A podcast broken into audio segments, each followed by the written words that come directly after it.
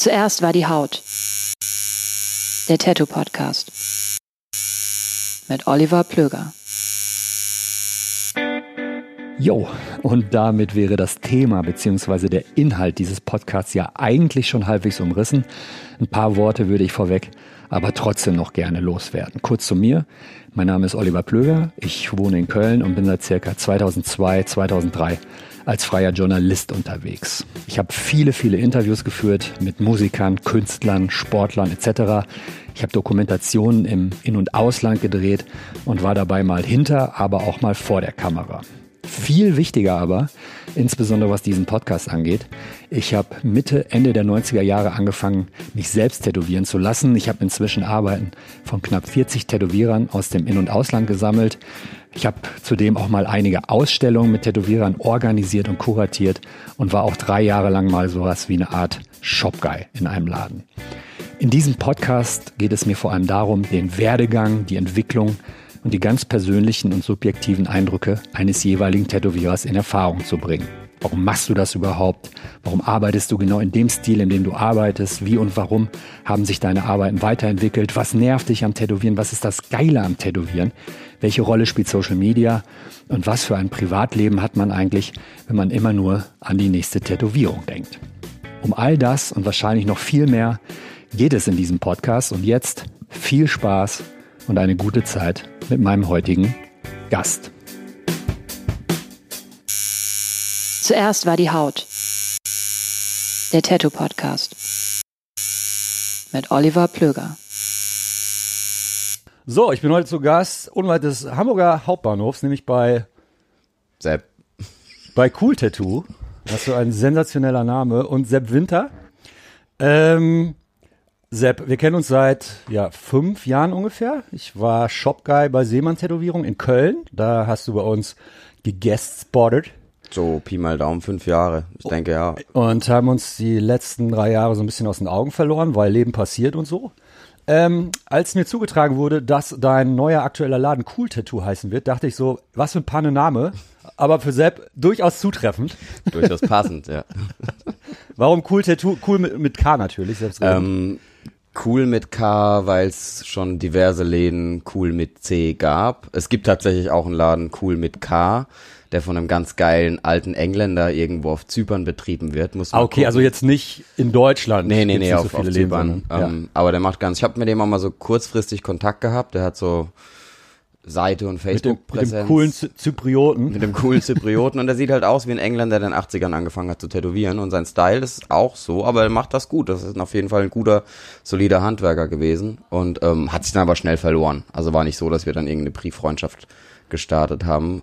Ähm, ich wollte einen Namen, der eingängig ist, den man sich merken kann und ich muss sagen, dass so die Strömungen in Tattoo-Namen relativ inflationär sind. Mm, dass so einerseits so dieses Ding, dass sie alle irgendwie so ein catchy deutsches Ding haben Mhm. wollen und andererseits hast du natürlich irgendwie die Angli Also es ist relativ schwierig, das zu umschiffen, weil du Genau, ruckzuck in der ja. Klischeepatsche ja, stehst. ne? und ich dachte halt auch einfach, du sagst es ja schon, wenn du mich kennst und, oder wer mich kennt, Ich meine, du hast natürlich auch so einen leichten, also das Bein so, ein- so ein Stück weit auch im Hip-Hop so. Du das hast- auch ne? noch, ja, das auch noch, das so, kam auch ne? noch da- dazu und aber auch das, das, also noch mehr als im Hip-Hop habe ich das Bein im Flachwitz und im Quatsch und deswegen ist es mir einfach, ähm, ich kann es dir nicht sagen, warum es jetzt irgendwie, äh, Sebos Nadelstübchen. genau, Fine Line bei Sebo, Ja. ähm, auch Motorradtank Ja. Airbrush. Nee, ähm, ich fand den Namen einfach nett und passend und es war catchy und es gab's noch nicht und es war nicht der nächste, ohne dass ich jetzt Chris und allen anderen zu nahe dreht, Black Dingenskirchenladen, weil Black, Black, Black Hole waren tatsächlich die ersten hier, glaube ich. ja, ne? ja, also Black plus Substantiv ist Ja. irgendwie so gefühlt 20 Tattoo-Läden auf der Welt heißen Black plus Substantiv. ja. Das wäre noch ein Name gewesen, aber Ähm, ich war relativ überrascht, ihr seid super nah am Hamburger Hauptbahnhof. Äh, wie viel Druffis standen hier schon vor der Tür? es hält sich in Grenzen tatsächlich. Wir sind auf der auf der auf der guten Seite der Brücke. Also wir sind, wir sind auf der Seite, wo ähm, tendenziell eher so der geneigte Business-Honk in der Tür steht. Und ihr habt sieben oder acht Securities, ne? Genau, genau. Also für die erste Schicht haben wir auf jeden Fall normal zwei stehen Ja, ja. und zweite Schicht tätowieren dann durch so, so, durch so eine Schleuse durch, wie in der Tanke, weißt du? Ja. du nein. Und Brecher und Stahlknecht sind auch noch da. Ich und stark nicht sind auch noch. Gut. Nee, ähm. Lage war ein Zufall tatsächlich. Mhm. Also Lage war auch das, ich wollte nicht zwangsläufig in die Schanze, weil ich irgendwie das Gefühl hatte, in der Schanze ähm, gibt's schon 20 Tattoo-Läden. Ja. Gestern hat mir ein Kollege gesagt, ähm, es gäbe jetzt wohl 36 Tattoo-Läden in dem Bereich, den man allgemein als Sternschanze so per Postleitzahl definieren würde. What the fuck? Ja. So ist das in Berlin. So ist das in Berlin, genau. Ja. Plus nochmal 30 Leute die in der WG peigern oder in Private Art Spaces tätowieren. Aber das ist es. Ähm, die Immobilie gefunden, die Immobilie war cool, die war bezahlbar. Endlich ist das Wort gefallen. Ja. Du hast es gerade so geil umschifft und nicht cool gesagt. Genau. Die. Immobilie war cool, Ja. war bezahlbar. Ähm, ich habe sie gekriegt. Das ist auch noch ein Faktor, der dazu, der dazu kommt. Und Ist insgesamt. es immer noch schwierig, selbst im Jahr 2018 oder 17, wenn ihr aufgemacht habt, als Tätowierer ein Ladenlokal anzumieten? Ach, Weil ich meine, vor 10, 20 Jahren war natürlich ein riesen war das, Problem. du, ja, war das natürlich das Ding. Also was, ähm, es ist eine große Wohnungsbaugesellschaft, also ich glaube die die größte und auch die bekannteste in Hamburg. Ja. Ähm, dadurch ging's. Also Okay. du hattest da nicht irgendwie so einen Opa sitzen, der irgendwie Mhm. äh, da seine großen Probleme hatte. Die waren eher so, also ich habe in meinem Vertrag stehen, dass ich keine Spielautomaten aufstellen darf. Dass Aber wie verdienst du dann überhaupt Geld? Gastronomiebetrieb. ja, für die Spielo habe ich noch einen zweiten Laden angemietet. Nee, ne? ähm, das ist gut so. Also der Laden ist, du siehst es ja, der ist klein, aber der, der hat Sehr das klein, wir sitzen hier nämlich gerade nur fürs Protokoll im Keller. im Keller. Weil oben ist Halligalli. Oben ist Ne, Halligalli. Wenn es mal rauscht, Klospülung etc. pp. Klospülung, Maschinen im Hintergrund. GSG 9 sowas. Ne? GSG 9. Ähm, du hast, kommst ursprünglich aus Mannheim, hast, bevor du äh, Cool Tattoo eröffnet hast, bei Christian Hensen, glaube ich, gearbeitet in Hamburg. Genau, ich bin nach Hamburg gekommen 2014. Der Liebe wegen, Der was war der Grund? damaligen Liebe wegen, ja. Ja. Ähm, die damalige Liebe hat es dann relativ schnell erledigt und dann war ich auch an einem Punkt, wo ich dachte, Alter, scheiß doch auf Hamburg, was willst du denn hier? Mhm. Ähm, Aber du fandst wahrscheinlich zum damaligen Zeitpunkt alles scheiße, weil damals fand ich dann, dann, und dann so, fand ich sich natürlich tendenziell alles an. Ja. alles scheiße, aber natürlich hast du so, mein Bruder wohnt in Mannheim, meine Eltern wohnen ähm, ein bisschen außerhalb von Mannheim. Das heißt, du Da- musst auf jeden Fall von Mannheim wegbleiben. ich habe Stadtverbot. Ähm, nee, und dann hatte ich aber einen ganz guten Sommer in Hamburg, eine ganz gute Zeit und Ja. dann hat sich das auch langsam so gelevelt. Also Deine jetzige äh, Frau, Frau, die habe ich, hab ich so ein knapp, knappes Jahr danach kennengelernt. Aber am Anfang war es tatsächlich mehr so die Situation, was soll ich hier? Hier habe ich keinen, keinen Kundenstamm, auf den ich bauen kann. Kein es Fundament. Gibt, ja, es gibt zehn Leute, die das machen, was ich mache. Ja. Mhm. Alle besser. Und dann, und dann äh, war so die Frage, was soll ich hier in der Stadt, wo die Lebenshaltungskosten auch so sackhoch sind. Ja, Und ja. das kommt dann nochmal. Also jeder, der mal nach Hamburg gezogen ist, wie in jeder deutschen Großstadt, weiß ja auch, was es hier kostet zu leben. Mhm. Und ähm, ja, schlussendlich war dann aber, hat's, hat's mir gut gefallen hier in Hamburg und dann bin ich auch hier geblieben. Ja, okay. Ähm,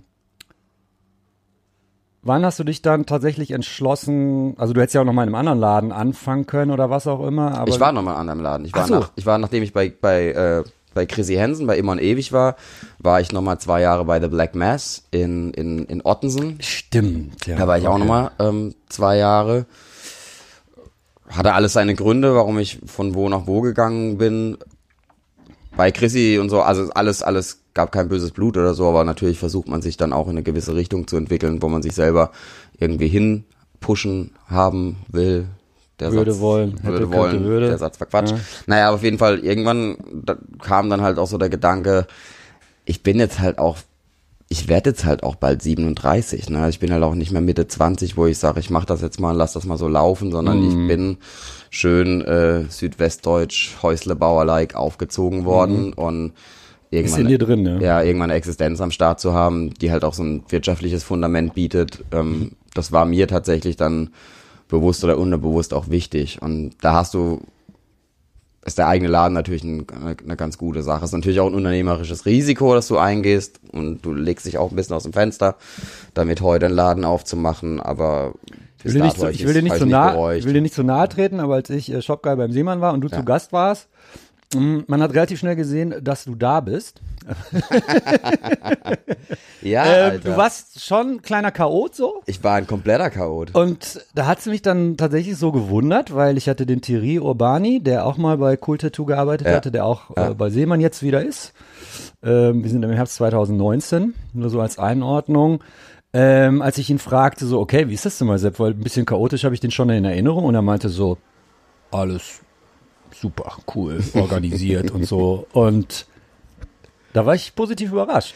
Das Hast du irgendeinen Schalter umgelegt oder, oder guckt man dann automatisch ganz anders drauf, wenn ja, wenn es dein ich eigenes glaube, ein Wohnzimmer bisschen ist? hat meine Frau den Schalter umgelegt. Also Ah. meine dann dann äh, Freundin und seit etwas mehr als einem Jahr äh, innig geliebte Ehefrau ähm, ist ein sehr organisierter Mensch, ist ein sehr planender, ein sehr vorausschauender Mensch Ja. und hat mir vielleicht unterbewusst dadurch, dass wir im Privaten dann oder dass ich im Privaten gezwungen war, mich, nachdem ich mit ihr zusammengezogen bin, auch mich mehr zu organisieren, damit das Zusammenleben im Privaten klappt, hat sich das vielleicht auch so ein bisschen auf meine Arbeitsweise übertragen. Und vielleicht kam halt auch irgendwie dazu, dass ich dann halt auch nicht mehr Ende 20 bin oder Mitte 20 bin, sondern halt auch dann Mitte 30 bin und ähm, dass sich dann alles geändert hat. Witzigerweise bin ich mittlerweile der Typ, der hier rumläuft und dann, wenn Eli mal einen Stencil hier liegen lässt, dann, dann, Ja, ja. dann bin ich so der, der in einen Mama-Modus verfällt und den Stencil aufhebt und sagt, ähm, brauchst du den noch, Eli, oder ähm, kann der weg? Und dann demonstrativ das Ding zusammenknüllt und wegwirft, in der Hoffnung, dass sie irgendwann die Stencils von alleine wegräumt. Ähm, Was nicht schlimm, Eli räumt schon gut auf, manchmal nur. Ja. Vergisst sie. Wenn du so alltäglichen Schissel am Start hast, Orga und all sowas, Termine und also einfach einen Gesamtüberblick, ähm, verändert sich die Art, mh, wie man an die eigene Arbeit, also sprich die Tätowierarbeit herangeht, weil man irgendwie punktueller, zeitgenauer arbeiten muss, weil Ja. man genau weiß, Ja. man hat eigentlich drei Jobs auf einmal. Ja, du hast zehn Jobs auf einmal. Ja. Du hast zehn Jobs auf einmal, weil du natürlich, ähm, du musst so viele Dinger bespielen. Du musst von deinem, deinem wirtschaftlichen Standpunkt her die Dinge bespielen. Du musst die Dinge bespielen vom handwerklichen Standpunkt, vom, vom künstlerischen Standpunkt. Du musst dich um Marketing kümmern. Weiß ja jeder, dass Tätowieren aka Instagram. ja, sich heute ihr, zu, macht, ihr macht viel. zu- Ansonsten bist du nicht. in der halben, Anwesend, ja genau, Tätowieren spielt sich zur Hälfte in, in fucking Instagram ab. Mhm. Das heißt, es ist so für dich notwendiges Übel. Es, es ist, es, ich würde es nicht als notwendiges Übel bezeichnen. Es ist eigentlich ein gratis Tool für mich, Werbung zu machen Ja. und mich durchzusetzen in einem, in einer schier unüberblickbaren Menge an echt guten Tätowierern. Ja. Jeder kennt das, er macht Instagram auf Mhm. und scrollt durch und kriegt irgendwie auf einmal fünf neue Leute angezeigt, Wahnsinn, von denen ja. er noch nie was gehört hat und die Bomben-Tattoos machen. Und ähm, ja, das ist einfach, das ist auch immer das, was ich denn, was ich so für mich überlegt habe, wenn ich drüber nachdenke. Ähm, so die, die Oldtimer, die sagen, wir konnten damals nicht einfach im Internet alles bestellen und wir hatten niemanden, der uns an die Hand nimmt und sagt so, das, das und das Mhm. und dann kannst du ein gutes Tattoo machen versus uns, die, also ich habe meine ersten Maschinen bei Workhorse in Staaten bestellt Ja, und das erste paar Maschinen, was ich Wahnsinn, hatte, ja. waren super Maschinen. Also Ja, ich hatte nie Struggle damit, am Anfang gute Tattoos zu machen mit den Maschinen. So. Mhm. Also ich habe da nicht angefangen mit einem verstellten äh, Mickey Sharps Liner von vor 15 Jahren, Mhm. obwohl die auch geile Maschinen, also die MSL auch immer eine geile Maschine war. Aber Ähm, ihr habt natürlich viel, viel mehr Konkurrenz. Ja, das Punkt. ist es, Konkurrenz. Ja. Und von uns wird, auch wenn wir es leichter haben, in sehr vielen Dingen, in sehr, sehr vielen Dingen haben wir es leichter, wird von uns an anderer Stelle mehr erwartet. Ja. Zum Beispiel damit, wenn wir, also wenn wir, wenn ich mit Leuten mich unterhalten habe, die seit Anfang der 90er tätowieren und die mir dann sagen so, ey, ich habe vier Jahre lang tätowiert und habe dann erst angefangen, irgendwas zu zeichnen, weil vorher gab's halt Straight Flash. Vorher Mhm. Ja, hatten wir halt Jerry Creek, Tattoo Brand, Ja. Ähm, you name it, irgendwie da in den Ordnern und dann wurde es halt mal gespiegelt und die Rose konnte auch blau statt rot sein, aber du musstest dich nicht hinsetzen und vor allem musstest du dich nicht durchsetzen. Ähm, also das ist jetzt nur so meine Erfahrung, ne? es mag auch, mag auch auf jeden Fall auch andere Fälle geben, aber du musstest Ja. dich nicht so hart durchsetzen, weil es gab halt nur zwei Tätowierer in der Stadt. Dich und den anderen.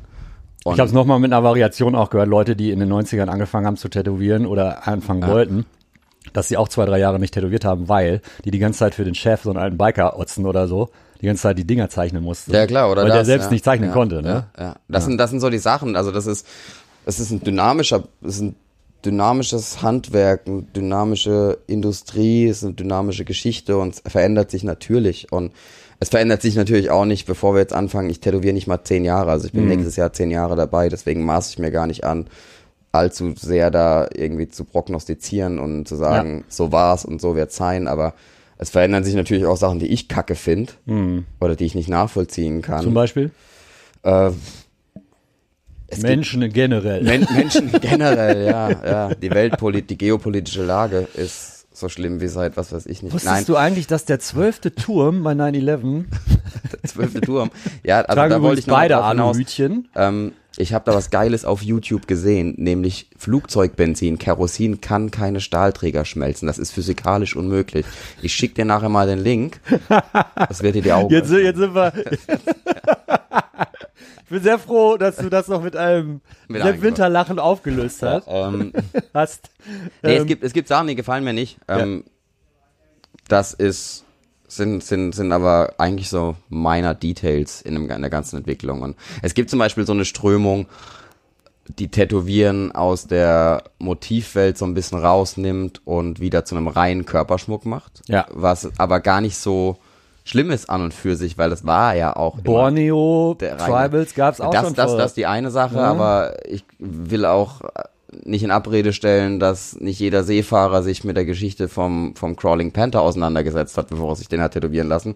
Aber es, es gibt so eine Strömung. der ja aus einem Kinderbuch stammt. Genau. Chris Mhm. Detmar hat das ganz cool mal irgendwann gesagt, da war ich bei ihm im Laden und habe einen Print erworben, das weiß ich noch, das habe ich mir gemerkt. Das war ein sehr cleverer Ausspruch, ähm, wo Chris meinte, ähm, diese Art Tätowieren ist näher an Piercen als an Tätowieren. Es ist mehr so eine Art reingehen, was Dekoratives aussuchen, das Dekorative erwerben, das Dekorative bekommen und wieder gehen. So. Und, und das ist in seiner Wertigkeit nicht weniger wert als das, was wir hier machen oder was andere Läden machen.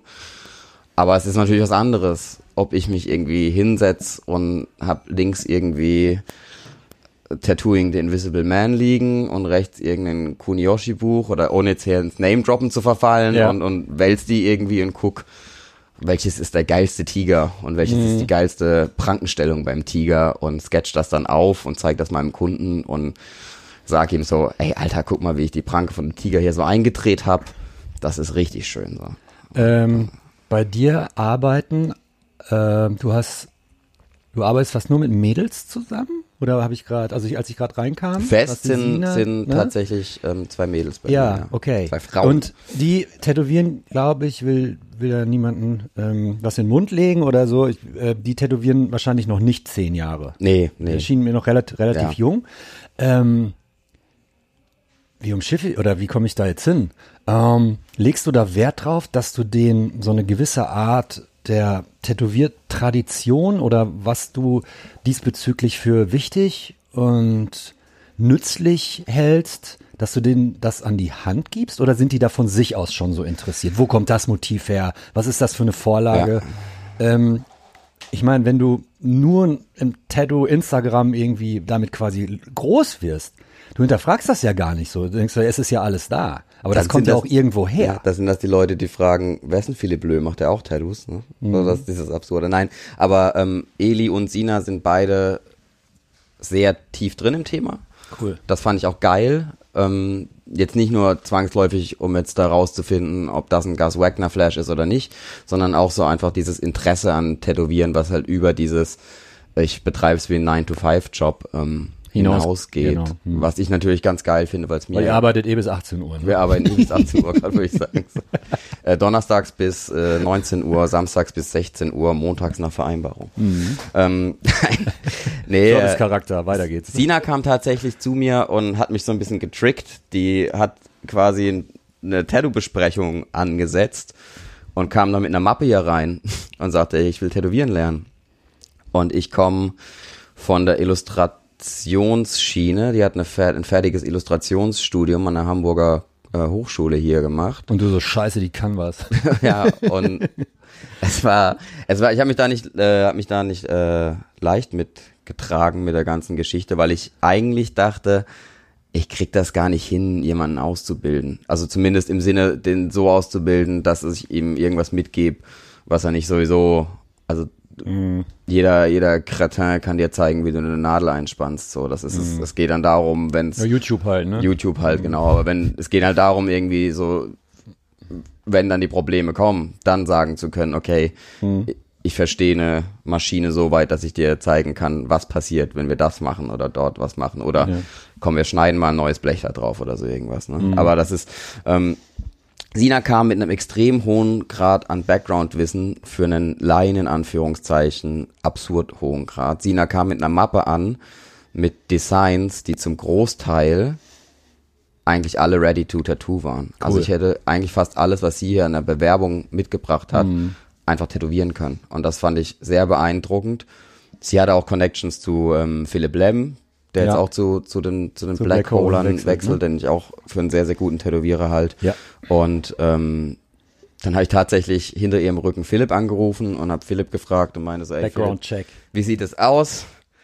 Was ist mit der? Was will die hier? Und dann meinte Philipp so, ey, sei das sie kennt, ist sie halt einfach auf diesem Ding, dass sie tätowieren möchte. Sie hat vorher schon mal so eine Art, das ist immer so ein furchtbarer Ausdruck im Tätowieren, Praktika gemacht. Da war Mhm. sie einmal bei Saint, Saint Bleu in London und Ja, bei ja AK mittlerweile in Berlin. Ja, ja, die sind ja so ähm, McDonalds und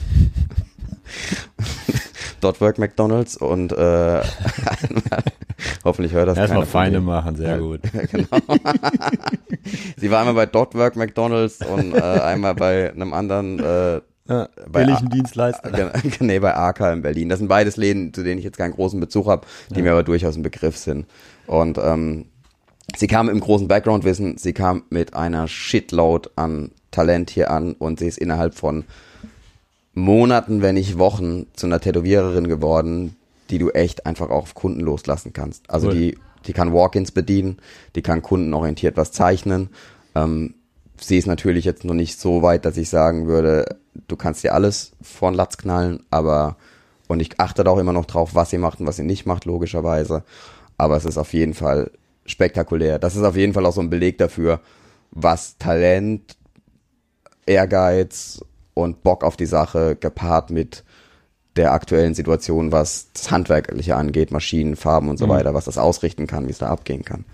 Und Eli kam tatsächlich, ähm, Eli hat schon bei einem Hamburger Tattoo-Laden gearbeitet, ähm, war da aber nicht ganz so happy mit, was da so das Credo war. Jetzt nicht, nicht, äh, nicht auf der menschlichen Seite, sondern so, in welche Richtung der Laden sich entwickelt hat, weil sie eben auch sich mehr für die äh, eigentliche traditionelle Geschichte interessiert hat, eigentlich auch für das Motiv Ding interessiert hat und, und, und das Ganze. Und dann kam, kamen wir da irgendwie, ich weiß gar nicht mehr genau, ob ich sie mal kontaktiert hatte oder sie mich kontaktiert hatte, aber es war auf jeden Fall so, dass sie dann kam und hat halt, konnte im Endeffekt auch schon tätowieren und war da glaube ich, zwei Jahre dabei zu dem Zeitpunkt. Hamburg hat ja eine riesige Tätowier-Tradition, ist einfach eine Tattoo-Stadt. Ja. Was ich mich frage, merkt man das im Jahr 2019 überhaupt noch und wenn ja, wie? Boah, bis auf Ole und Nachlass Wahrlich und so weiter und so fort, wo ich sagen würde, dass das ein, glaube ich, meines bescheidenen Wissens nach weltweit ein fast einzigartiges Ding ist. Ähm, vielleicht mal abgesehen dazu, was jetzt Leute irgendwie über die San Francisco-Geschichten und so gemacht haben. Ähm, oder was zum Beispiel Andreas, Andreas Köhn dann auch jetzt äh, in Japan und so gemacht hat. Ähm, würde ich sagen, merkst du nicht. Nee, Also ne? du merkst das dahingehend vielleicht genauso, wie es die Hamburger Mentalität gibt, wie Moin Moin, unterkühlt Norddeutsch. Das ist, Wie kommst du denn mit denen eigentlich klar? du Lachsack. Monheimer Lachsack. Modern Lacher. Ich äh, bin sehr konfrontativ Ich bin, in ich meiner bin Art. gerne allein zu Hause. Ich bin so. gerne allein zu Hause. Ja. Ähm, nee, tatsächlich, also A, bis auf meine Ehefrau habe ich wenig echte Hamburger, die, mit denen ich Kontakt habe. Ja. Die hat's ja mich gewöhnt. Manchmal ist eins und eins nee. ja doch zwei, ne? Nee, also, aber ich komme mit denen klar. Und Ja. es ist keine, also ich würde nicht sagen, dass Hamburg sich jetzt von Köln oder einer anderen Stadt Von der Tattoo-Kundschaft her oder von den Motiven. Kundschaft unterscheidet. So, das ist, Internet halt. die Hafenarbeiter kommen selten für Hafenarbeiter-Traditionals. Die Hafenarbeiter Genau. kommen häufiger für, für das, was sie im Internet gesehen haben. Genauso wie die Tattoo-Hipster für das kommen, was sie im Internet gesehen haben. Genauso wie äh, der Stino-Büroarbeiter für das kommt, was er im Internet gesehen hat. Ne? Wenn du äh, ein Motiv hast, so was zum Beispiel, wie viele Frauenköpfe hast du jetzt so in deinem Leben tätowiert? Weiß ich nicht, habe ich nicht gezählt, aber ist 1200? schon so, zwei die Woche sind auf jeden Fall immer drin. Ja. Zwei, drei die Woche. Ja. Mache ich aber gerne. Es ist eins der, der Sujets, was mir nie langweilig wird. Ja. Worauf ich hinaus will, ähm, wenn du, wenn du ein Motiv schon so oft gemacht hast, kann auch eine Rose sein oder was auch immer und oder ein anderes Motiv, wenn du dem neuen Twist geben willst, einfach weil du das schon oft gemacht hast oder was auch immer, lässt du dich dann von Instagram inspirieren oder buddelst du die hinterletzten alten 80er Vorlagenbücher aus und guckst da lieber nach, weil ist, also kann Instagram überhaupt noch inspirierend sein, weil es einfach so eine Flut ist und dich komplett overwhelmt? Also es gibt immer wieder den Moment, wo du auf Instagram auch irgendwas siehst, wo du denkst, oh krass, das, ähm, das ist eine abgefahrene Tätowierung und dieses eine Detail in dieser Tätowierung, das ist irgendwie, das fällt mir auf, das springt mir ins Auge.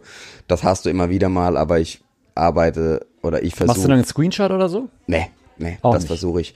Also ich, ich screenshot mir manchmal Tattoos, die ich krass finde. Mhm. Einfach so vom, wenn dann irgendwas kommt, wo ich denke, abgefahren. Next Level. Ja, ich mag tatsächlich für mich persönlich, ähm, also ich selber guck mir ganz andere Tätowierungen an in meiner Freizeit, in die du Anführungszeichen. selber machst. Als die, die ich selber mache. Ja. Also ich bin, ich bin ein riesigen, riesiger Fan von Japanischen, bin ein riesiger Fan von fast jeder Strömung aus dem Japanischen, sei es jetzt das, Ja. das was äh, amerikanisch at Hardy-like eingefärbt ist, sei es Ja. jetzt das Neo-Japanische, was irgendwie aus Korea kommt, Mhm. oder sei es das Tebori gemachte, was irgendwie nur mit einem hellen Rot, einem Braun und Sumi auskommt. Das ist so, ähm, ich bin sehr viel mehr in der Welt drin, so für mich, als ich jetzt in der Welt der Rosen, der Frauenköpfe und der Dolche drin bin. Ich tätowiere witzigerweise quasi kein Japanisch. Also ich hätte da mega Bock drauf. Ich habe auch ein, zwei Aber ich wollte gerade sagen, ich meine, platzt da nicht irgendwann der Knoten, wenn du vielleicht in drei, vier Jahren irgendwann denkst, so, Alter, ich bin da jetzt echt drin und Ja. ich weiß zumindest die Sachen zu umschiffen, die einfach falsch sind. Das hilft ja schon viel bei der japanischen Bildsprache, so weil es echt relativ viele Sachen gibt, die du falsch machen kannst. Und für Ja. Komposition und so weiter, Ja. dass du vielleicht irgendwann sagst, so, ey, ich probiere das jetzt einfach mal. Oder ist das im Moment auch gar nicht gefragt in der Stadt wie Hamburg? Mir fallen jetzt nicht so viele japanisch Tätowierende. Ja, also ich glaube, in Hamburg glaub, glaub, glaub, ähm, es ist auf jeden Fall nicht so sehr gefragt, dass die Leute durch die Tür kommen und sagen so, ey Alter, ähm, mach mir doch mal einen von den 108 Helden auf den Rücken Hm. und kannst du mir den, den Hintergrund so anlegen, wie die in, Ja.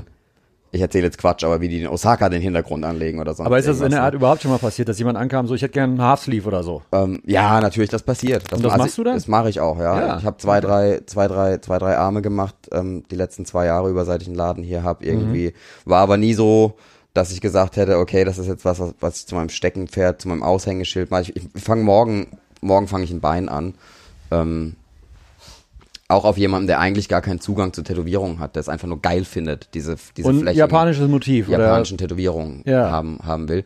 Ähm, ich muss auch ehrlich sagen, dass ich das ja nicht so, also ich würde mir nie anmaßen, in der japanischen Kultur und im japanischen Ding so richtig durchzusteigen. Ich Das glaub, will ich hoffen, weil das, das kann, ja, also das ist so, da sind andere länger dabei und Ja. ähm, es gab vor kurzem einen Podcast mit Andreas Köhn. Ja. Da hat er so ein paar Sachen gesagt, die 100%ig auch so straight sind, wo ich mir denke, ey, ähm, genauso müsste man, oder genauso sehe ich das im Endeffekt auch, weil Mhm. ich sage so, ich bin kein Japaner, ich bin nicht so tief in der Kultur drin, ich kann das vielleicht auch nie so erreichen, nie so deuten, weil ich spreche die Sprache nicht. Ich bin kein Shinto-Buddhist, ich habe von Naturreligionen, von Fabeln, von dem darunterliegenden Humor keine Ahnung. Ich weiß nur, was ich geil finde, was ich nicht geil finde. Ähm, das jetzt mal so, so, so abseitig. Aber klar, ich würde gerne japanische Sachen tätowieren. Ich weiß, ich zeichne auch viel in den Kram. Ich painte auch. Also ich mach, mal das auch immer wieder mal. Ähm, ähm, du hast selbst ein japanisches Backpiece, ich habe selbst ein japanisches was, Backpiece. glaube ich, noch in den absoluten Kinderschuhen steckt. Nur nicht ganz. Nicht Habt ihr mal weitergemacht? Nicht ganz. Wir haben zwischendurch mal weitergemacht, ah ja, ja. okay. Ja. Der Tätowierer wohnt ja natürlich mittlerweile leider, der hat ein Jahr lang neben mir Florida gearbeitet. Rolf, ne? Florida Rolf ist es, genau, ja. Nein, der Tätowierer ist tatsächlich auch einer der Gründe, warum ich angefangen habe zu tätowieren, der mein, aber der meinen Rücken gemacht hat. Das Und war, glaube ich, Lars. Lars, genau. Shin-U. Shin, Shin-O. Shin-O, ja. Shin, Shin-O. Ähm, der jetzt auch gerade wieder in Japan ist, quasi Mhm. auf Bildungsreise. Naja. Ähm, der hat meinen Rücken angefangen Und dann habe ich ein Jahr lang bei ihm im Shop gearbeitet, beziehungsweise wir haben zusammen im selben Shop Das war in gearbeitet. Mannheim? Nee. In Heidelberg. In Heidelberg, Bei okay. Absolut Tattoo. Ja. Und wir hätten eigentlich jeden Abend weitermachen können, aber waren, also ich war immer so, oh nee, lass mal dann machen, lass mal dann machen. Ich äh, habe auch den Rücken in Arbeit vom Chandor Ja. aus Essen und es ist kein, keine Butterfahrt. Ne? Nee, es ist Butterfahrt of the es bringt, Devil. es bringt keinen Spaß. Gerade wenn es so Richtung Steißbein und Ja. Bobbes geht, bringt es keinen Spaß. Und dann ist Lars mit seiner Frau und der Green Card und einem vollen Programm ausgewandert in Ja. die USA. Ja. Und dann lag da auf einmal der Atlantik zwischen uns und das hat es nicht einfacher gemacht mit dem Weitermachen. Aber wir haben jetzt mal weitergemacht, aber auch gleich nur zwei Stunden und dann war er wieder. Der ist zum Glück rapide schnell, der Mann. Also ich glaube, wenn wir es noch 15, 20 Jahre, dann ist das Ding auch fertig. Dann ist es auch halb fertig, Genau. endlich. ja. Ähm, was war die letzte Tätowierung, die du live in Natura gesehen hast, die dich komplett umgehauen hat? Boah, Ausgeschlossen natürlich eine Arbeit, die du selbst fabriziert hast. das passiert sowieso sehr selten. Boah, habe ich sagt, wieder geil geliefert. Boah, war das wieder ein Alter, abgeliefert, geil. abgeliefert. Ich höre jetzt, glaube ich, auf, besser wird's nicht. Ähm, Chris Detmer Backpiece. Was für ein Motiv? Äh, irgendwas mit Sense und so? Irgendwas mit Sense. Reaper. Chris Sense Detmer plus X. Backpiece, ja. Das ist Chris' Arbeiten auf groß zu sehen, live zu sehen. Wieder so ein Ding auf der kleinen Instagram-Kachel. Es funktioniert einfach Das, nicht. das trägt, ja, ja. Dem, trägt dem nicht. Äh, Also das, ja, das, das kann einfach nicht das leisten, was es in echt, echt ist. So diese Instagram-Kachel. Chris Detmer Packpiece ist es auf jeden, Mhm. auf jeden Fall, was ich zuletzt gesehen habe, wo ich dachte, wow, Alter, da ist halt, das ist alles so, wie es sein, sein soll, wenn, wenn die Tätowierung so sein soll, wie Chris die gerne hätte. So. Und das Mhm. ist auf jeden Fall, auf jeden Fall richtig on point. Man sieht ja auch tatsächlich ähm, weniger, weit weniger Tattoos live, Ja. als man digital sieht. Ne? Das ist auch nochmal so was. Also ich habe in meinem Leben weit mehr japanische Rücken gesehen auf einer Instagram-Kachel, als ich in Büchern auf Fotos gesehen habe. Ja. Und ich habe weit mehr Bücher, Fotos gesehen, als ich echte japanische Rücken gesehen habe, wo ich mal irgendwie einen Schritt zurückgehen konnte und mal gesehen habe, wie sich der Hintergrund entwickelt hat in zehn Jahren oder sonst irgendwas. ne? Das ist, das ist nochmal noch mal so eine, vielleicht ist das vergleichbar mit Musik, dass du natürlich mittlerweile auch weit mehr beim Streamingdienst hörst, als Ja, ja, du ja. irgendwie auf Vinyl. Konzert, auf, Ja, auf Vinyl ja, hörst und wieder weit mehr Vinyl hörst, als du auf Konzerten siehst oder auf, auf Wir machen jetzt einen harten Partys Cut, roundabout 30 Jahre zurück. siehst. Mhm. Der siebenjährige Sepp Winter sieht, so wie das Drehbuch es vorhersieht, seine allererste Tätowierung seines Lebens. Kommt das ungefähr hin? Oder war das früher? Hat es einen irgendeinen knacki Onkel oder so? Tatsächlich Oder nicht, nee, nee, nee. Ein Also Asi-Nachbarn, was in Mannheim ja eigentlich was jeder hat. Ich bin auf dem Dorf aufgewachsen. Ich bin, also ich bin die ersten Jahre meines Lebens habe ich auf dem Dorf verbracht. Da war nicht, war Ja. nicht so, äh, war ich Da nicht. gab es keine einzige Tätowierung zu sehen. Genau. Doch, da gab's, es gab auf jeden Fall so einen Ludentyp. An den erinnere ich mich. Papa halt. Mein Papa, genau. Und der war tatsächlich so ein, der war so ein schöner Manta-Manta-Lude mit langen blondierten Haaren, ähm, Uncle Sam Hose, Pumperhose, SL gefahren. Und der hatte keine einzige Tätowierung außer eine Tarantel auf dem Handrücken. Alter. An den erinnere ich mich noch 10 so. von 10, Alter. 10 von 10 und ich habe früher, um mein Taschengeld aufzubessern, auf so Weinfesten gearbeitet, da immer den die Shoppen ausgetragen und da hat der, da saß der mal bei mir am Tisch. Hat dir immer die Tarantel entgegengestreckt. So ungefähr den der Tarantel Wein entgegengestreckt. Das ist auf jeden Fall so ein, so ein Ding, an das ich mich erinnere und dann ganz groß durch, oder das heißt groß, dann, dann vehement durch diese Melange aus Subkultur, die du abgekriegt hast. Klar. Also ich komme, es fing irgendwie an mit, mit Metal-Kram, dann kam dazu der Hip-Hop, der unvermeidbar war, wenn du irgendwie in Heidelberg dich bewegt hast. Heidelberg, ähm, GIs, äh, und ja, und auch einfach so die Deutsch-Rap-Geschichte Ja. von Heidelberg angefangen ja, mit ja. Advanced Chemistry, Stieber Twins und so weiter und so fort. Mhm. Und ähm, und dann kam das durch diese Subkulturgeschichte. Dann, wie es bei den allermeisten, die ich kenne, ist, dass du halt dann irgendwie mit Leuten rumhängst, die aus dem Graffiti, Musik, Skateboard-Kontext irgendwie im Großen kommen. Ja. Und ähm, ja, dann siehst du die ersten Tattoos. Und dann siehst du die ersten Bands auf Tour. Und dann siehst du die ersten größeren Tattoos. Und, Mhm. und, und Ich habe, äh, bei mir gibt's da auch so einen Cut. Natürlich habe ich gesehen, dass Leute tätowiert sind von Bands, die ich gut finde. Ähm, ich habe da aber eigentlich nie so genau hingeguckt, weil das selten so Eyecatcher war. Das waren halt Ja. immer irgendwelche Arbeiten. Ähm, dann gab's halt irgendwann von welcher Band war der denn? Der hatte beide Arme von Markus Pacheco Paul, okay, ja. Das Paul Bearer, wie heißt der denn? Nee, von Integrity? Nee. Integrity, der, Wer der hatte denn beide Paul, Markus das Pacheco war, Arme? weiß ich jetzt aus dem Stegreif auch nicht. Irgendein Hardcore-Sänger. Alter, ich kann mich gerade auffangen, dass ich gerade nicht auf den Namen komme. Ähm, und auf jeden Fall, das, da habe ich gesehen, so, okay, es gibt auch Tätowierungen, die komplett anders aussehen Ja. als schwarz-grau irgendwas. Hm, hattest du ein ähnliches Erweckungserlebnis, ist so ein großes Wort, aber wo du wirklich konkret mal hingeguckt hast und dachtest so, wow, das ist echt ein spannendes Bild, so. Ähm, was ich dann viel gesehen habe, ich bin dann mit ähm, 19 von zu Hause ausgezogen, um zu studieren, nach Trier. Und Was hast du studiert? Kommunikationsdesign, also Grafik, Grafikdesign auf aufgemotzt. Ja. Wie, es ist, es ist eine Laufbahn, wie es ganz viele haben, irgendwie, du hast gemullert, also du hast gesprüht, ähm, nach dem Abi wolltest du irgendwas machen, was, was, was künstlerisch irgendeinen Bezug hat und halt nicht, äh, was weiß ich, irgendwas Technisches oder irgendwas Wirtschaftliches studieren. Und äh, da bin ich nach Trier gezogen, an der Fachhochschule habe ich das studiert. Also studiert ist ein, so ein trabender Begriff. Mein, mein kleiner Bruder zieht mich immer auf und sagt, du hast Malen und Basteln studiert. Und das ist es im Endeffekt Ja, auch. Das okay. ist kein wissenschaftliches Arbeiten. Dein Bruder gewesen. macht was beruflich nochmal? Mein Bruder ist Steuerberater. Und der hat BWL studiert.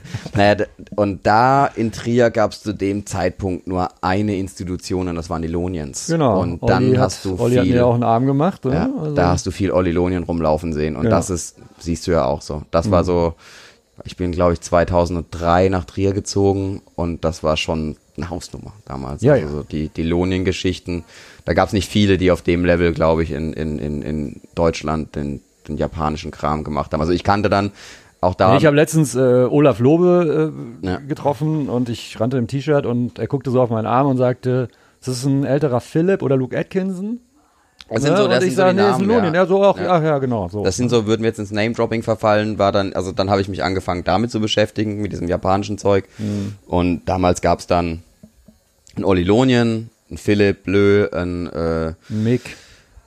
Genau, Ne? Mick in Zürich, Luke Atkinson in Stuttgart ähm, und dann so ein Es Vido. gab wie dann noch den, der verstorben heißen. ist, der Marcus. Marcuse. Genau, von Smiling Demons. Smiling Zu dem habe ich tatsächlich, ja, ja. habe ich überhaupt gar keinen Bezug, außer dass ich wusste, dass es ihn quasi Mhm. in meiner Heimat gibt. Ähm, aber auch von ihm natürlich dann viele Arme rumlaufen Ja, sehen. ja. Das war ja auch so ein bisschen das Ding, ähm, da merke sogar ich in meiner relativ kurzen Zeit, die ich erst dabei bin, die zyklischen Entwicklungen, weil Ja.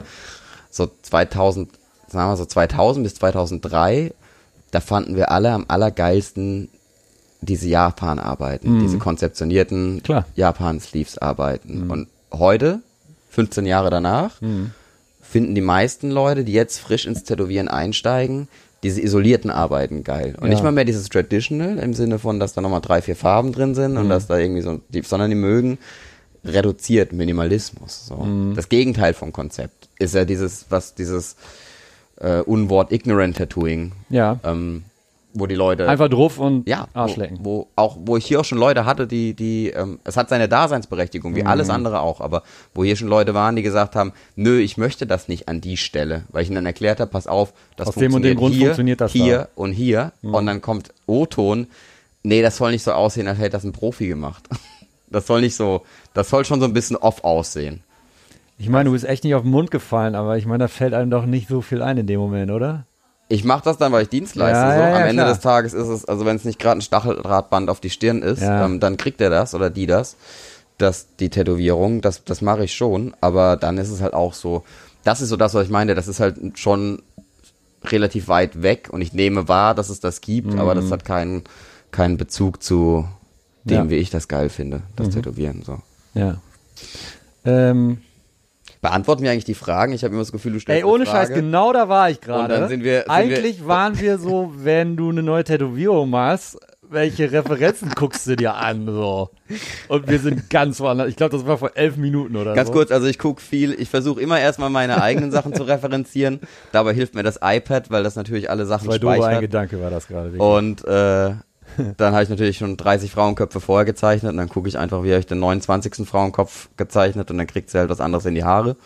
Und wenn ich das iPad nicht referenziere, dann referenziere ich, versuche ich meine Bücher zu referenzieren und wenn ich die nicht referenziere, dann, dann äh, und ich kann es nicht aus dem Kopf zeichnen, dann gucke ich wohl oder übel, wie haben andere Tätowierer das vor mir gelöst. Das ist, glaube ich, so die Kaskade, die da so, so durchläuft. Ja, aber wir beantworten die Fragen tatsächlich auch nicht. Vielleicht sollten wir das als Leitfaden in dem Ding hier beibehalten. Dass du eine Frage stellst und wir labern über was komplett anderes. Finde ich gut. Ähm, Gibt es einen Tätowierer außer Chris Dettmann, den hattest du schon erwähnt, den du im Moment massiv abfeierst? Und wenn ja, warum? Chris Detmar, Chris Detmar hat ja schon so, also es ist ja schon fast ein Welchen außer, lass uns doch wenigstens mal versuchen, Alter. Chris nicht geil zu finden. welche, nein, welche, nein, nein, welcher außer Chris Detmar? Also Chris Detmar, Äh, Chris Detmar, Chris Detmar und Chris Detmar. Ähm, nein, Chris. Tolle, tolle Tattoos macht Chris auf jeden Fall. Ähm, Greggletron, oder wie man ihn ausspricht. Den, Greg, Greg, Greg Letron. Greg Le- Letron. Greg Letron? Greg Letron. Greg. Letron? Ja, ja, ja. Unfassbar, Vor unfassbar. allem, ich habe die Sachen zum ersten Mal gesehen und dachte mir so, ja, weißt du, so als Tätowierer würde ich denken, würde ich mir ins Bein beißen und denken, warum bin ich da nicht selber drauf gekommen, weil es ist so naheliegend eigentlich, was er macht. Quasi, der nimmt einen Frosch und tätowiert den Frosch nochmal selbst komplett voll. Ja. Und so, als Beispiel. Ja, viel, viel. Ja, so. ähm, also ich sehe in, oder ich sehe für, für mein laienhaftes Verständnis, sehe ich in ihm halt auch so eine Fortsetzung von, von Hardy auf jeden Fall.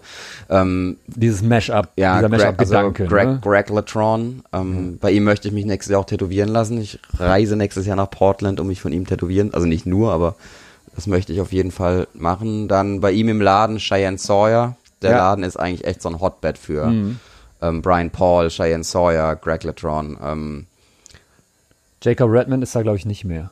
Das weiß ich tatsächlich Hm, nicht. Ähm, dann wieder ein Name, den ich nicht weiß, wie man ausspricht, weil ich ihn noch nicht gesprochen Chris gehört habe.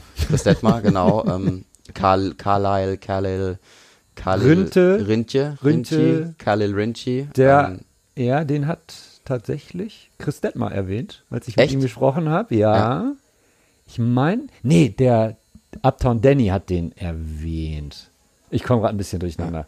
Ähm, der bei Ed Hardy, also Genau, in Tattoo City ja. arbeitet, der seinem Ed Bei Hardys dem- Assistenten einen ganzen Bodysuit gemacht genau, hat, den bei Trevor dem Lee. Greg Latron auch auf jeden Fall mal ein bisschen geguckt hat, wie er Sachen sich ausdenkt Mhm. und anlegt. Ähm, das sind so die, also das sind so Tätowiere, die ich spektakulär finde. Und dann, ich muss ganz ehrlich sagen, dadurch, dass ich so ein Heimscheißer bin und eigentlich auch selten aus meinem Laden und selten aus meiner Komfortzone, Laden, zu Hause Mhm. und so weiter rauskomme, habe ich mich noch gar nicht so viel von Tätowierern tätowieren lassen, die ich richtig gut finde. Das muss ich ehrlich noch dazu sagen. Also es gibt auf jeden Fall noch so eine ganze Bucketlist an Leuten, von denen ich gern was hätte und auch auf jeden Fall ähm, nicht nur um des Sammels willen, dass ich sage so, okay, ich will noch unbedingt einen Eddie Deutsche haben, damit ich einen Eddie Deutsche Ja, auf dem ja, Körper ja. habe, bevor Eddie Deutsche irgendwann in vielleicht 15, 20 Jahren sagt, ich habe keinen Bock mehr Tattoos Ja, ja. zu machen. Ne? Ähm, aber ja, das ist so das Ding. Ich, ich habe die Übersicht verloren über die ganzen geilen Tätowierer, die es gibt. So Mhm. vielleicht, also und in,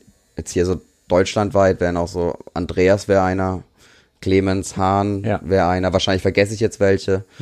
Ähm, ähm, Imme ist auf jeden Fall, Ich, äh, ich feiere im Moment Carlo aus Berlin. Sehr. Carlo ist, netter Kerl auch auf jeden Fall, der auch so diesen, diesen Ami-Einfluss noch mit mehr rein hat. Wahrscheinlich müsstest du Sina fragen, weil Sina viel mehr drin ist im, im Ja. sich beschäftigen mit, mit was geht so ab irgendwie. was ich, äh, wenn ich deine Arbeiten anschaue, ähm, es gibt so einen amerikanischen Tätowierstil. Andreas Köhn hatte, mit Andreas Köhn hatte ich darüber gesprochen, mit Chris Detmer auch. Mal ähm, loose, also schnell gezeichnet. Ja, Dadurch ja. hat es ein bisschen Power. Du arbeitest nicht so, glaube Nein, ich. nein, nein, ich du kann bist das sehr nicht. minutiös. Ja. Du bist auch ein Linienfetischist, glaube Ja, ich. Ne, so jeden. total. Ähm, das Lose, Hast du das mal versucht, das so ein ja, bisschen rougher versucht, zu machen? das habe ich versucht, das Ja. habe ich äh, über eine ganze Zeit lang versucht. Den Kunden siehst du dann regelmäßig vor Gericht. genau. Nein, nicht vor Gericht. Ähm, ich habe hab unlängst alte Portfolios durchge, durchgeblättert, durchgescrollt, durchgeblättert äh, wäre gelogen. Ich habe alte Portfolios durchgescrollt und habe dann auch gedacht, dass ich das so religionsmäßig dogmatisch machen muss in der Zeit, dass ich nur mit Marker zeichne und nicht mehr mit Bleistift oder mit mit äh, Polychromo, dass ich quasi keinen Step Back machen kann, sondern dass ich alles ganz loose mit Marker zeichne, dass ich, wenn ich es tätowiere, ähm, im Endeffekt drauf scheiß, wie die einzelne Linie funktioniert oder ignoriere, wie die einzelne Linie funktioniert, sondern das Gesamtzusammenspiel sehen will und so weiter und so fort. Ich kann das tatsächlich nicht. Ich kann das nicht im Sinne von, dass es mich nicht glücklich macht beim Tätowieren. Es macht mich nicht glücklich beim Zeichnen. Ja. Und es macht mich tatsächlich auch weniger glücklich, wenn ich das Ergebnis mir dann nachher angucke. Okay. Paradoxerweise finde ich natürlich gerade diese Art von Tätowierung bei anderen geil. Also ich habe da Mhm. jetzt gerade auch eine, eine Reihe von, mein, so ein, so ein Greg oder so ein, so ein, so ein ähm, was weiß ich was, die arbeiten schon auch sehr akkurat, aber paradoxerweise ist es halt gerade so bei den japanischen Sachen, dass es relativ wumpe ist, ob die Wolke jetzt ein konzentrischer Kreis ist oder Ja, ob die ja. Wolke angerissen ist. Das Ding wirkt, weil du einen Meter wegstehst. Das weiß jeder, der sich so ein Tattoo mal länger als drei Sekunden angeguckt hat. Ähm, aber ich bin tendenziell eher der Typ, der lange, lange an der an der Zeichnung rumbrütet, in der Hoffnung, dass das dann nachher alles ähm, sauber, sauber dasteht. Ähm, es gibt Leute, die machen das noch viel extremer. Es gibt, gibt Leute, die machen das bis zu einem, bis zu einem Grad, wo du fast das Gefühl hast, so, also ich finde zum Beispiel einen Marvin, Marvin Deek Mannequin, dessen Tattoos ich auch geil finde, ähm, der aber so sauber ist, Ja. Das ist, das ist schon so, teilweise, wenn ich die Sachen sehe, da ist man manchmal auch hier zu Gast, das ist schon fast unwirklich, wie clean, wie clean das ist. Oder ein Ole Kröger. Felix Kienzle finde ich auch sehr sauber. Auf jeden Fall auch, Ne? ja. ja, ja. Auch coole Sachen. Auch gu richtig cooler Tätowierer. Ich muss noch mal einen Break machen, weil die Frage haben wir tatsächlich auch nicht so wirklich beantwortet. Aber das ist ja der rote Faden, dass wir die Fragen hier nicht beantworten. Richtig, ne? Stellen Sie uns Zuschauerfragen, wir beantworten also das Ding kannst du auf jeden Fall auf Shuffle hören. Ja, Es macht so oder so keinen Sinn. Ähm, du hattest Lonien angesprochen, da haben wir dann den Faden verloren. Das heißt, du hast bei Lonien in Trier eine Ausbildung gemacht. Bei welchem? Bei Daniel? bei oder Daniel, Olli? bei Daniel. Bei, bei ja. Daniel. Die hatten sich nicht allzu lang vorher, hatte Daniel ähm, seinen eigenen Laden aufgemacht. Ähm, Olli hat einen, den, den alten, oder Olli hat einen relativ hat einen größeren Laden noch gehabt und Daniel hat einen kleineren Laden aufgemacht, ähm, wo wir dann am Anfang zu dritt auch nur drin waren.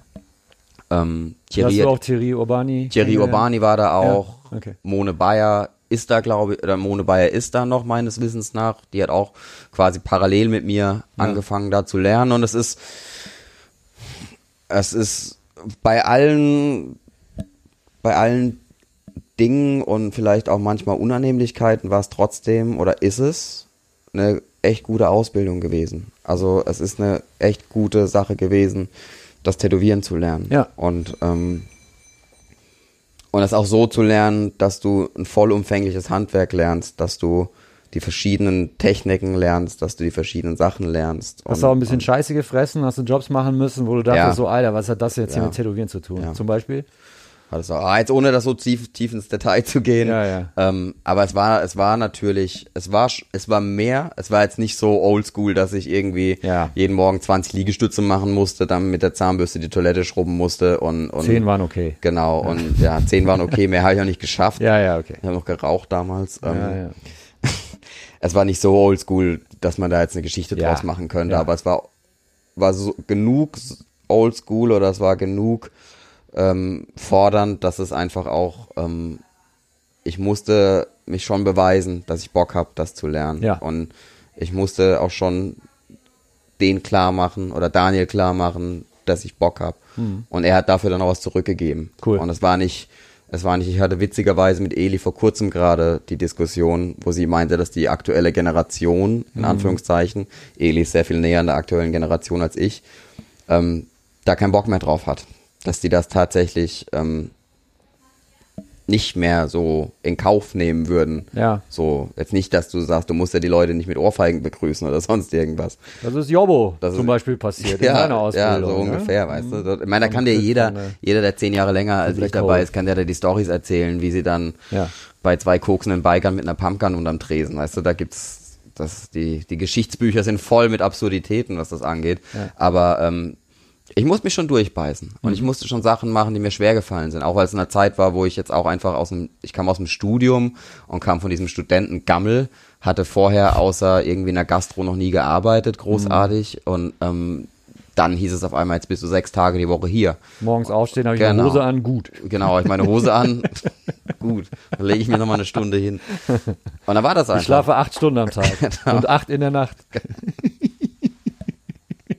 ähm, was war die allererste Tätowierung, die du selbst anfertigen durftest. Oh, du hast sie selbst. Ich hab Und sie sie ist selbst. noch da. Wie schön. ein umgedrehtes Kreuz auf dem Bein. Kommt drauf an, wie man das sieht. Ne? Wie man das sieht, genau. äh, wenn ich in meiner Gauklergruppe einen Handstand mache, dann ist es ein normales Kreuz.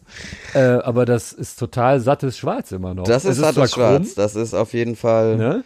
Talentsterror und ähm, Ja. Geleint und mit einer geleint mit einer MSL, gefüllt mit einer Ferry, glaube ich. Aber ja, das ist auf jeden Fall, das ist auf jeden Fall schwarz. Die Hat Tätowierung, die ungefähr- erste Tätowierung auf jemand anders Bein oder auf jemand Mein Bruder, mein kleiner Bruder Oh, ist voll Mann. mit Schrott.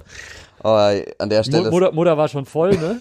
Mutter hat war den Bodysuit inklusive Gesicht einen Monat vorher beendet. Das ist das, das ist das, wenn ich heute meinen kleinen Bruder in kurzen Hosen sehe, Eieiei. Dann steigen mir die Tränen in die Augen. Das ist wirklich, Vor tut mir, Schande. ja, es tut mir leid. Es tut mir wirklich, an der Stelle, Jonas, es tut mir so Aber er leid. ist natürlich auch geil, dass er es einfach behält und nicht covern lässt, ne? Ey, das kannst du nicht covern, der hat die Beine voll mit Scheiße, hat auch die Beine voll mit Scheiße von Thierry, das ist flächige Scheiße. Und zwar ganz schön viel davon.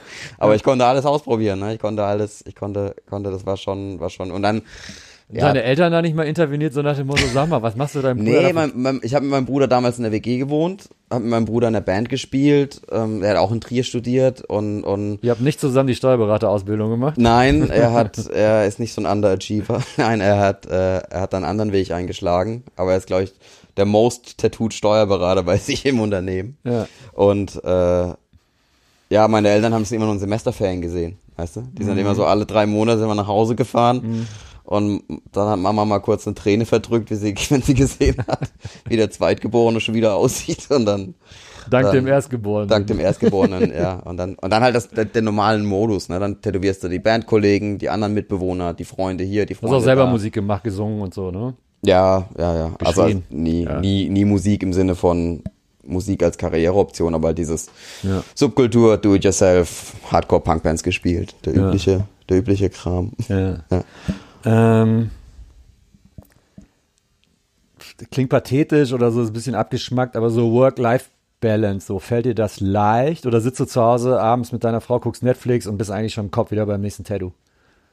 Dank dem iPad bin ich nicht nur mit, im Kopf am nächsten Tattoo, sondern dank dem iPad sitze ich mit meiner Frau zu Hause. Ja, aber Moment mal, Dank oder verfluchterweise? Verfluchterweise und Dank. Also einerseits Ja. kann ich mit dem iPad, also das ist jetzt ohne, dass ich hier eine Apple-Werbestrategie auffahre, aber das Ding gibt mir natürlich die Möglichkeit vorzubereiten und zu arbeiten, ohne... Das heißt, auf Papier klassisch arbeitest du fast gar nicht mehr. Ähm, doch, die, die letzte rutsche Linie ziehe ich immer noch gerne auf Papier raus. Also auf dem iPad skizziere ich und zeichne ich. Ja. Ähm, haben mir auch so ein bisschen geholfen, weil ich dann automatisch auch ein bisschen kleiner zeichne. Und dann ziehe ich die letzte Rutsche Lines meistens auf dem Papier nochmal raus, wenn ich die Zeit dafür habe und wenn es ein Tattoo ist, wo es sich lohnt, wenn jetzt einer reinkommt und will irgendwie äh, drei Sterne ans Handgelenk, dann muss ich da nicht nochmal alles auf Papier rausziehen. Das Aber sagt dann deine Frau nicht irgendwann, weißt du, du sitzt abends und willst eine Serie gucken, wenn der Doch. Alte dann die ganze Zeit am iPad rumdaddelt. Doch. Ich meine, ist irgendwie sein Job, aber irgendwie muss auch Job, Job mal Job sein, so. Katrin findet das völlig zum Kotzen. Katrin findet das völlig zum Kotzen. Also sie findet nicht völlig zum Kotzen, dass ich mein Hobby zum Beruf gemacht habe und im Ja, Endeffekt ja. das machen kann, was mir am meisten Spaß bringt, day in, day out, seit jetzt neun Jahren.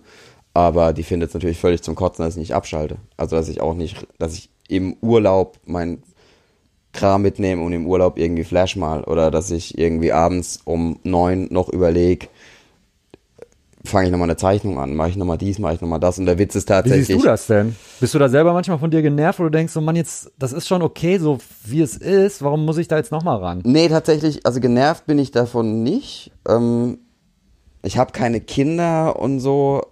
Von daher habe ich vielleicht auch noch so eine, so eine leicht egoistische Sicht da drauf. Mir macht das Bock. Also Ja. mir macht das Bock. Auch von den Sachen, die ich zeichne, landen 90 Prozent, erblicken nie das Licht der Welt. Das ist ja im iPad so einfach. Du machst Ja, so ein ja. neue File auf, du machst irgendwie, das sketcht so zwei, drei Seiten lang rum und wischt es weg so und, und, ähm, und machst die nächste File auf. Also 90% von dem Scheiß erblickt nie das Licht der Welt, was ich da irgendwie mache. Ich sehe es dann so als Fingerübung, sehe es dann so als als Muscle Memory Übung, weißt du, wenn du halt fünf Millionen Rosen, fünf Millionen Frauenköpfe gezeichnet hast, dann musst du dich halt nicht mehr hinsetzen und überlegen, wenn der nächste Frauenkopf kommt.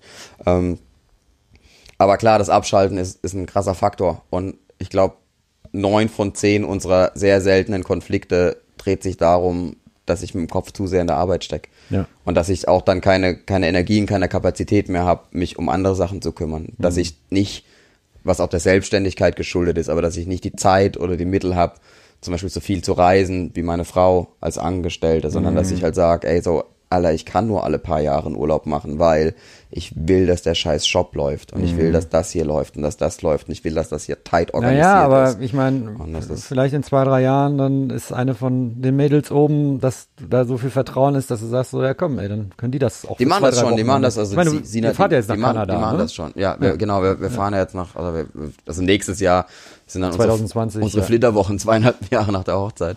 Ähm, aber im, im Endeffekt, es ist schwer davon loszukommen aber, oder abzuschalten, aber ich will es auch irgendwie gar nicht Ja, so ja. sehr. Also ich habe meine Hobbys nebenher.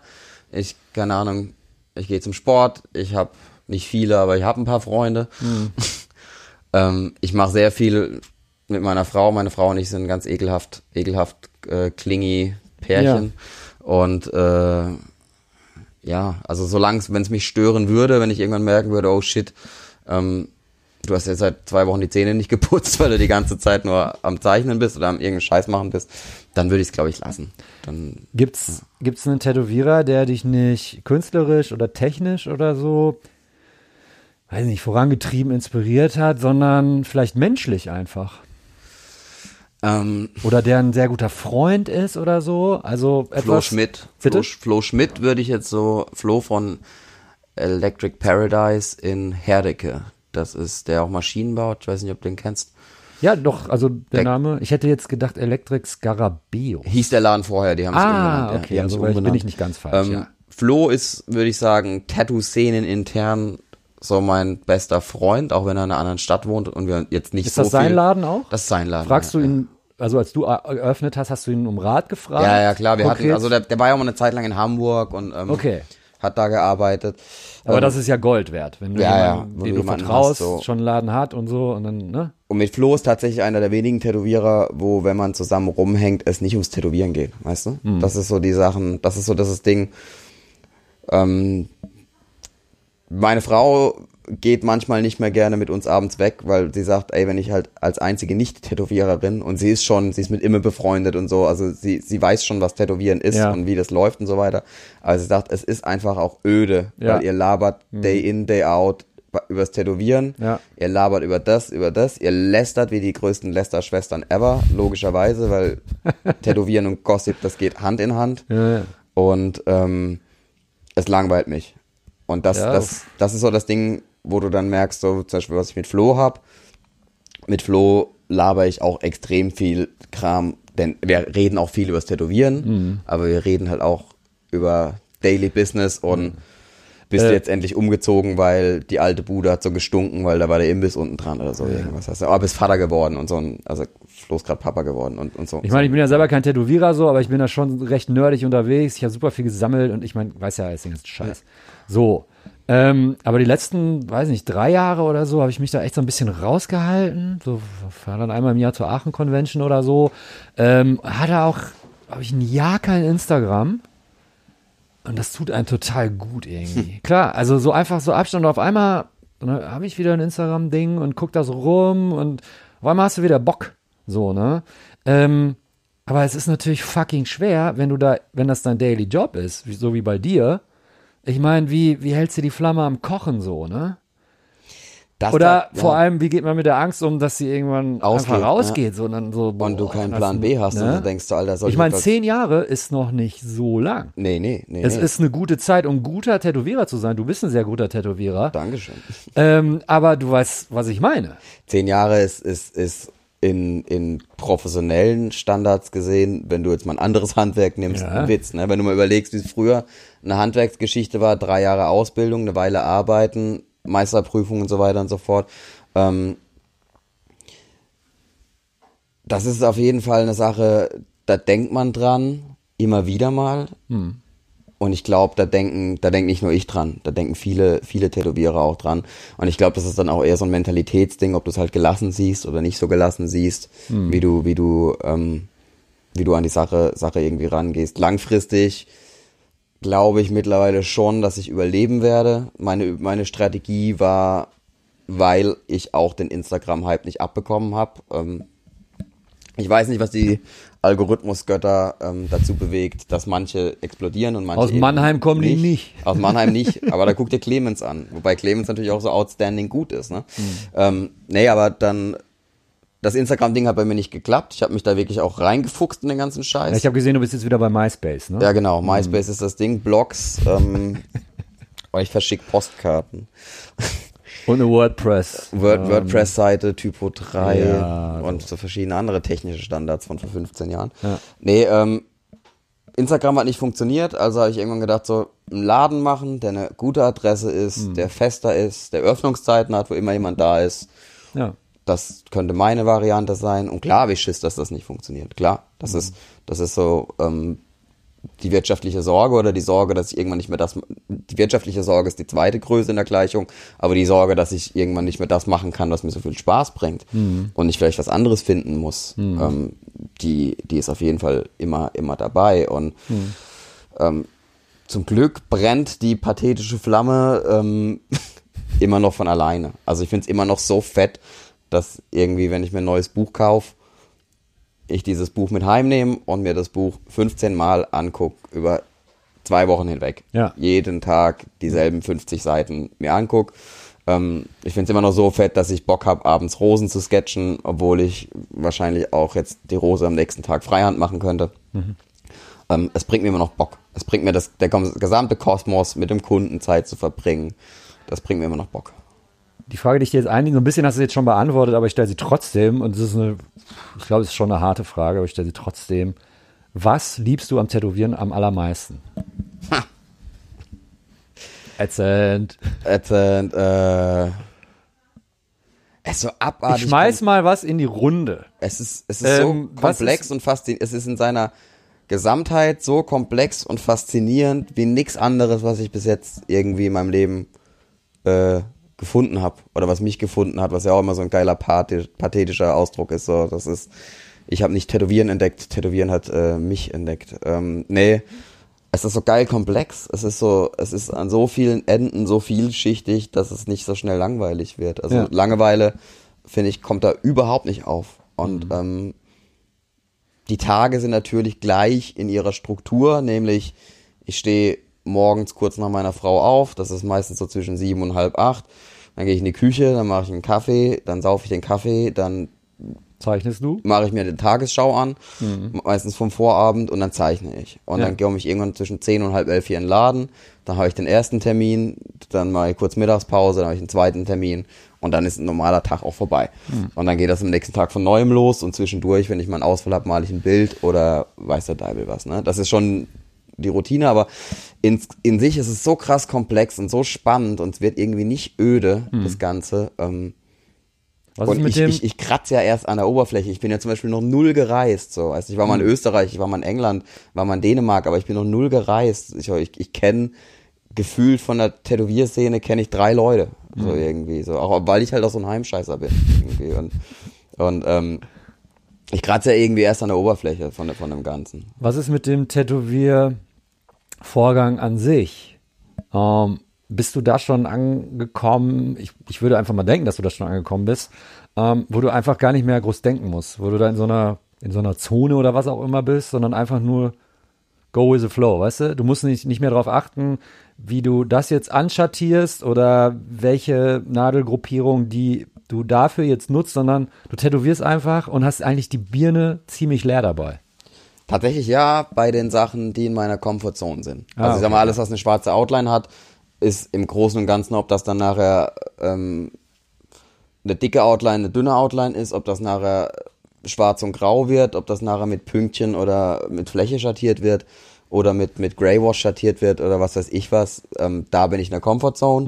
Da muss ich nicht nachdenken. In dem Sinne, ähm, da kommen auch diese geilen Flow-Momente, wo du einfach so drei Stunden am Stück tätowierst, ohne Pinkelpause, ohne Kippenpause für einen Kunden, ohne Kaffee, Ja. wo du einfach so tätowierst, die Musik tritt in den Hintergrund, die Shop, Shop-Geräusche treten in den Hintergrund. Und Das ist so, das ist wirklich so ein Ding, das finde ich richtig geil, diese Flow-Momente. Das Ja. macht auch richtig Spaß und das sind auch so die besten Tage dann, wo du das hast. Wie oft erreichst du diesen Moment in der Woche? Boah, Ein, das einmal? Ganze, das, das, ist natürlich auch Also abhängig, so im wie Schnitt. geht. Ja, also schon häufig Ach so, tatsächlich. ja, Also ich okay. will ja keine Zahl jetzt machen, aber Ja. Zahl jetzt nennen, aber schon häufig. Also es bringt mir schon Bock irgendwie. Hm. Paradoxerweise ähm, häufig an den Tagen, wo die Hütte voll ist. Also häufig an Ah. den Tagen, wo ich wirklich so acht Stunden tätowiere, also rein tätowiere irgendwie, auch weil zwei mittelgroße Termine da sind oder zwei Hm. große und ein kleiner Termin da sind oder so. Und ähm, Vielleicht, wenn der Laden so voll ist, musst du dich ja irgendwo reinflüchten. Ja, Weil du vielleicht kannst ja nicht allem äh, Attention Vielleicht geben, es du das, bist ja Killer. das was so die, weißt Du du, was so ja eh diese, schon, äh, die, so- die, äh, diese, die, so diese gesponserten Tätowierer, die immer so Kopfhörer aufhaben, weißt du, die dann so mit ihren Bose Noise Cancelling Kopfhörern auf der Convention sitzen oder im Laden ja, die machen ja so sitzen. viel so Farbrealismus, was man so hört. ja, so ein bisschen, ja. Ähm, Und aber wo ich zum Beispiel immer noch nachdenken muss und auch nachdenken will und auch echt panische Angst habe, dass ich zu wenig drüber nachdenke, sind halt so Sachen, wo ich eben nicht so 100 pro in der Komfortzone bin. Und das ist schon so, das sind schon so, das können so Kleinigkeiten sein wie, mach mir mal zwei semi-realistisch schattierte Engelsflügel ohne Outlines auf dem Rücken, so irgendwas, weißt du, dann denke ich auch schon so, mh, wie mixe ich jetzt da mein Greywash, okay, was lege ich zuerst und wie komme ich da rein und Mhm. Bist du noch so ein da Ding vielleicht doch äh, noch schwarz? müder am Abend, als wenn du ein Tattoo machst, was ja, dich in deiner ja, Komfortzone... klar, Logo, da, da musst du, das ist wieder das Ding, um aufs Japanische zurückzukommen, ne? wenn ich jetzt morgen das japanische Bein anfange, ich habe natürlich einen Plan, was ich mache, ne? ich Mhm. habe die, die, die, hab die Motive grob mir vorskizziert, aber der Löwenanteil wird natürlich stattfinden, indem ich halt Hintergrund den freie Hand. Hintergrund auf die Haut Ja. aufbringe. Und ich weiß natürlich schon ungefähr im Kopf, da passiert ein Stein, da passiert eine Welle, da passiert ein Blatt so im, Ja. im Großen und Ganzen. Aber morgen wird auf jeden Fall zwei Stunden richtig Gehirn benutzen und mit dem Gehirn quasi gucken, so Gehirn, erzähl mir mal, Ja. wo kommt denn da der, der, der Windbar hin und so Gehirn, erzähl mir mal, wo kommen denn da die Wellenfinger raus und so Ja. Gehirn, sag mir mal, äh, soll der Balken hier schwarz oder soll der Balken hier Sumi werden, so, weißt du? Und das ist dann, das ist so die andere Seite, die aber auch Bock macht. Aber morgen Abend bin ich garantiert müder als heute, Okay. obwohl ich noch in den Sport gehe. Ähm, eine abschließende Frage, die ich fast jedem stelle, ähm, mit dem ich mich so unterhalte, ist... Äh, Zwei Züge fahren mit einer Geschwindigkeit von 200 Kilometer. Einer kommt aus München, einer kommt aus Kiel. Jedenfalls, Wir haben erstaunlich wenig Scheiße gelabert. ja. Wir haben erstaunlich wenig Fragen beantwortet, aber auch erstaunlich wenig Scheiße gelabert. Ja, was mich zu meiner letzten Frage führt, tatsächlich. Äh, Versuch's vielleicht auch ein bisschen knapper zu beantworten, vielleicht in zwei, drei Sätzen. Ähm, was kann der Mensch Sepp Winter gut und was kann er nicht so gut? Alter, Ja. Sepp Winter ist interessiert und begeisterungsfähig und kann, glaube ich, auch ganz gut empathisch sein. Sepp Winter kann nicht so gut bei Gesprächen auf den Punkt kommen. Sepp Winter muss hart dran arbeiten, organisiert zu sein und organisiert zu bleiben. Und Sepp Winter ist manchmal eher mit dem Glas halb leer als halb voll. Keine Ahnung, was willst du jetzt, dass ich hier irgendwie eine Charakterstudie mache? Keine Ahnung. Reicht mir schon. Alles Weißt, gut. weißt du, reicht dir schon? Gut. Ja. ja, ja. Bis hiermit entlassen. Danke. Geil, ich muss pissen. Zuerst war die Haut. Der Tattoo Podcast.